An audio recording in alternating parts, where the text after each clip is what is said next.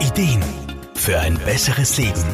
Der Wohlfühl- und Gesundheitsratgeber. Chakren sind in aller Munde. Doch was steckt eigentlich dahinter?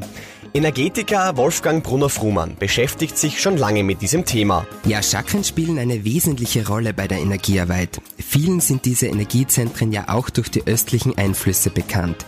Wenn man etwas nachforscht, findet man aber auch recht schnell heraus, dass auch die Ägypter schon von diesen Energiezentren gewusst haben.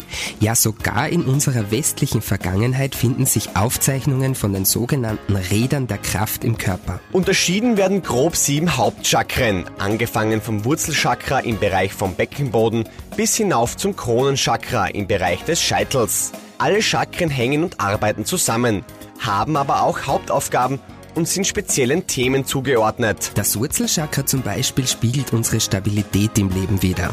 Es trägt die Farbe Rot und wird dem Element Erde zugeordnet. Wenn wir ein kräftiges Wurzelchakra haben, dann stehen wir mit beiden Beinen im Leben und haben Vertrauen in uns und in andere. Durch Chakrenarbeit unterstützen Humanenergetiker Menschen darin, den Energiehaushalt und somit die Chakren in Balance zu bringen und zu halten. Dafür gibt es verschiedene Techniken und zahlreiche Übungen, die man selbst machen kann. Wolfgang Brunner-Frumann. Eine einfache Übung ist zum Beispiel, sich regelmäßig vorzustellen, wie kräftige Wurzeln aus den Fußsohlen tief in den Erdmittelpunkt wachsen, von wo aus dann warme, rote Energie direkt ins Wurzelchakra fließt. Rote Kleidung und erdende Düfte wie Vetiver können dabei auch unterstützen. Infos zu seriösen Humanenergetik sowie eine Suchfunktion für Energetiker in der Nähe gibt's auf der Webseite der Wirtschaftskammer Österreich unter www.humanenergetiker.co.at.